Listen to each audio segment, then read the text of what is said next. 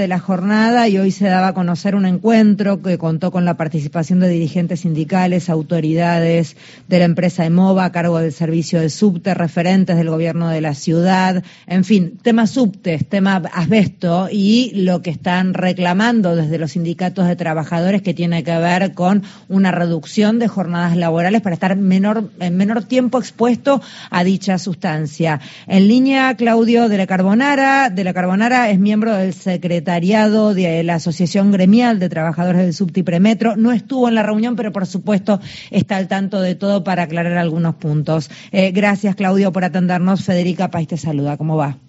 Gracias a ustedes por el espacio. Buenas tardes. Bien, a ver, ¿por dónde pasó la reunión? ¿Quiénes fueron a esta reunión y qué se habló, Claudio? Mira, después de cinco meses que veníamos reclamando un espacio de diálogo, después de haber presentado más de 10 notas en la Subsecretaría de Trabajo, conseguimos finalmente que nos convocaran audiencia en esa cartera en el día de ayer.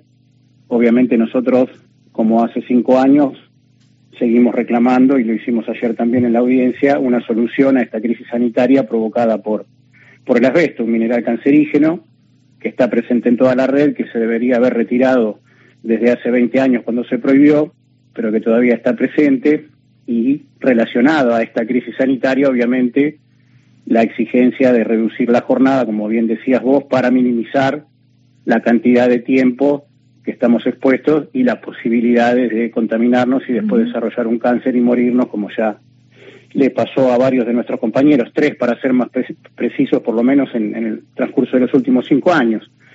Ahí en esta audiencia lo que quedó claro asentado en acta, firmado por todos los representantes, tanto de la empresa como del gobierno, es lo que nosotros venimos diciendo y que muchas veces han tratado de desmentir, es que es real. Hay asbesto en el subte, está presente en todo el ámbito de la red y eso para nosotros es, digamos, un avance importante porque si escuchamos las declaraciones en los últimos meses de muchos de los funcionarios del gobierno y de los representantes de la empresa, ustedes se acordarán que decían que no hay asbesto, que no pasa nada, que no es peligroso, que no hay ningún riesgo.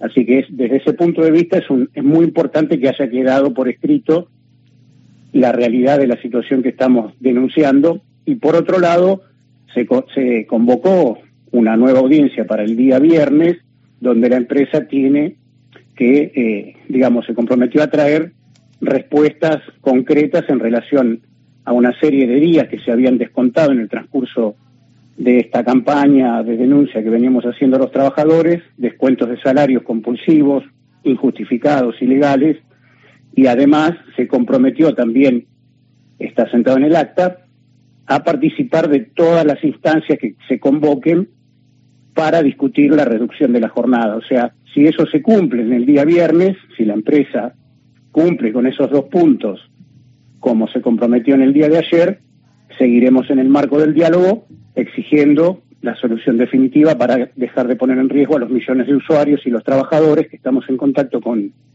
con la red de subte. De lo contrario, si no cumplen con la palabra comprometida en el día de ayer, probablemente en el mismo día viernes estemos realizando alguna medida de fuerza. Esto es, digamos, el panorama al día de hoy. Eh, Claudio, o sea, si no cumplen es, porque en realidad el viernes quedan en continuar la charla, ¿qué sería? ¿Firmar algún papel que los comprometa? ¿Cómo, van a saber si cumplen o no el viernes? Bueno, en principio nos daremos cuenta si cumplen con la devolución de los salarios ilegalmente descontados. O sea, eso se puede hacer de manera inmediata y rápidamente, y eso sería una muestra de buena voluntad. Eso es parte del compromiso que asumió la empresa EMOVA en el día de ayer. Y el otro compromiso es, obviamente, iniciar todo este proceso, participar de todas las instancias tendiente a discutir la reducción de la jornada.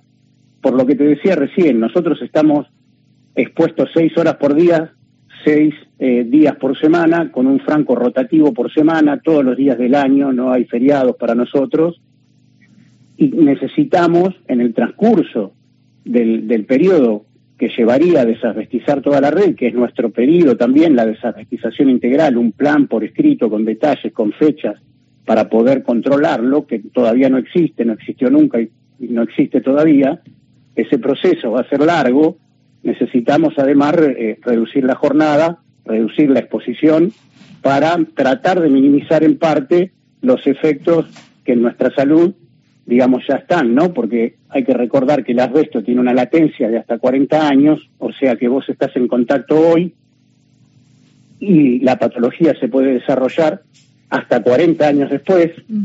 Entonces, hay para nosotros una consecuencia de por vida que también tiene que ser reconocida por la empresa y por el gobierno de la ciudad, que es el responsable del subterráneo de la ciudad de Buenos Aires, y esto es lo que queremos discutir. Bueno, esos dos compromisos son los que se fijaron en la audiencia de ayer.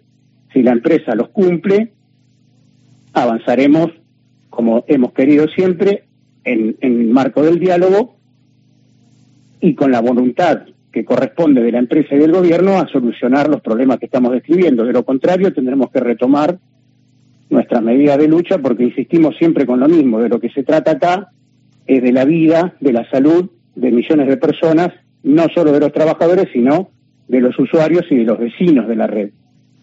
Claudio, eh, Mario, ¿cómo te va? Lo más importante acá es que hay un reconocimiento 20 años después de lo que la Organización Mundial de la Salud dice que significa el uso de las, del asbesto por parte del gobierno y la empresa. Ahora, este, también esto echa por tierra algunas declaraciones de Jorge Macri, que aspira a ser jefe de gobierno, eh, que había, este, bueno, minimizado esto más allá de la idea de quitar derechos, esto que viene ya uno escuchando hasta el cansancio. El escenario, ¿cuál sería? Ir sacando de a poco el material, en el compromiso que sigue, eh, retirando las piezas, los componentes de asbesto, también forma parte de ese acuerdo que se firma hoy? Sí, por lo primero nosotros estamos acostumbrados a escuchar declaraciones de diferentes funcionarios o diferentes candidatos eh, sin conocer de, lo que están hablando, ¿no? Se nota que, no conoce el subte para nada, Jorge Macri, no tiene mucha idea de lo que es el transporte público en general, sosteniendo que no hay asbesto o que nunca hubo asbesto en el subte o en algunas líneas.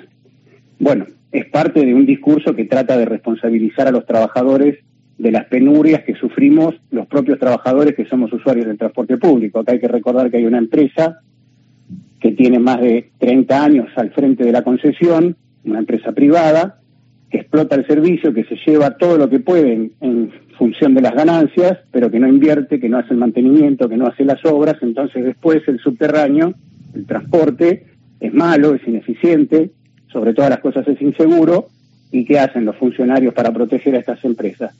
responsabilizan o intentan responsabilizar a los trabajadores diciendo que lo único que queremos es trabajar menos o hacer algún tipo de campaña política cuando en realidad estamos defendiendo la salud de millones, ¿no? O sea, ya tenemos claro de, de qué se tratan esas declaraciones. Después, por lo segundo, obviamente lo que nosotros estamos planteando, que como este es un proceso que se debería haber iniciado hace 20 años cuando se prohibió en la Argentina la manipulación, el contacto, la compra, la venta del asbesto, y no se hizo, este proceso va a tardar mucho tiempo, pero todavía no empezamos con esto. Hasta que no se reconozca que existe el problema no lo puede solucionar. Estamos pidiendo esto primero, reconozcan el problema. En parte lo hicieron ayer en la en el acta, como te decía. Bueno, es un avance. Es, un, avance, pero siguen siguen diciendo también que las mediciones le dan dentro de, de, los parámetros seguros, cosa que es mentira porque no hay ningún grado de exposición seguro al asbesto, lo dice la propia organización. Sí, o sea, no puede haber un mínimo, no debe haber nada. No, no debe haber. El límite seguro del asbesto es cero, y es lo que estamos peleando para que suceda, ¿no?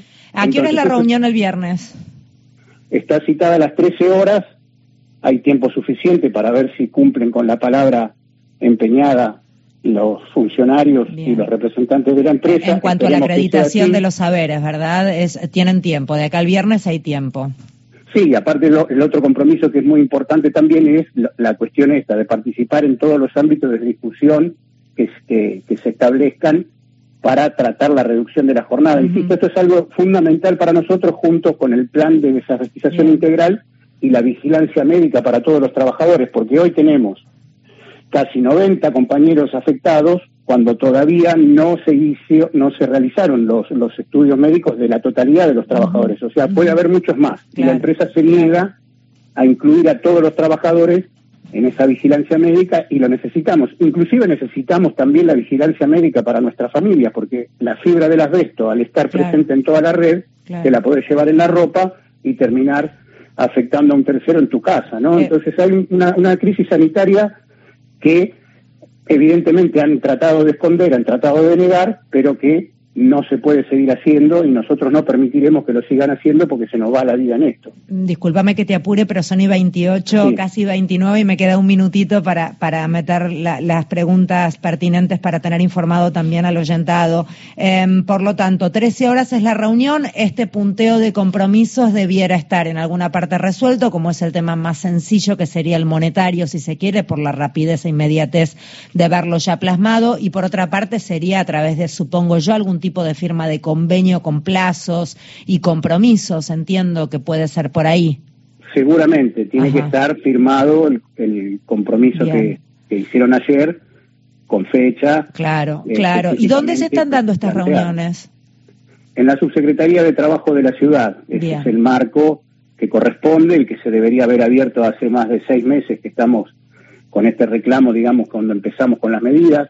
Claro, que apareció, es interesante porque apareció también como espacio, que tampoco estaba surgiendo, ¿verdad? Estuvo en algún momento, porque como te decía, en los cinco años desde que nosotros tomamos conocimiento de que existía esto en el subte, hemos tenido algunas reuniones, pero el problema es que esas reuniones siempre eran promesas a futuro que nunca se cumplían.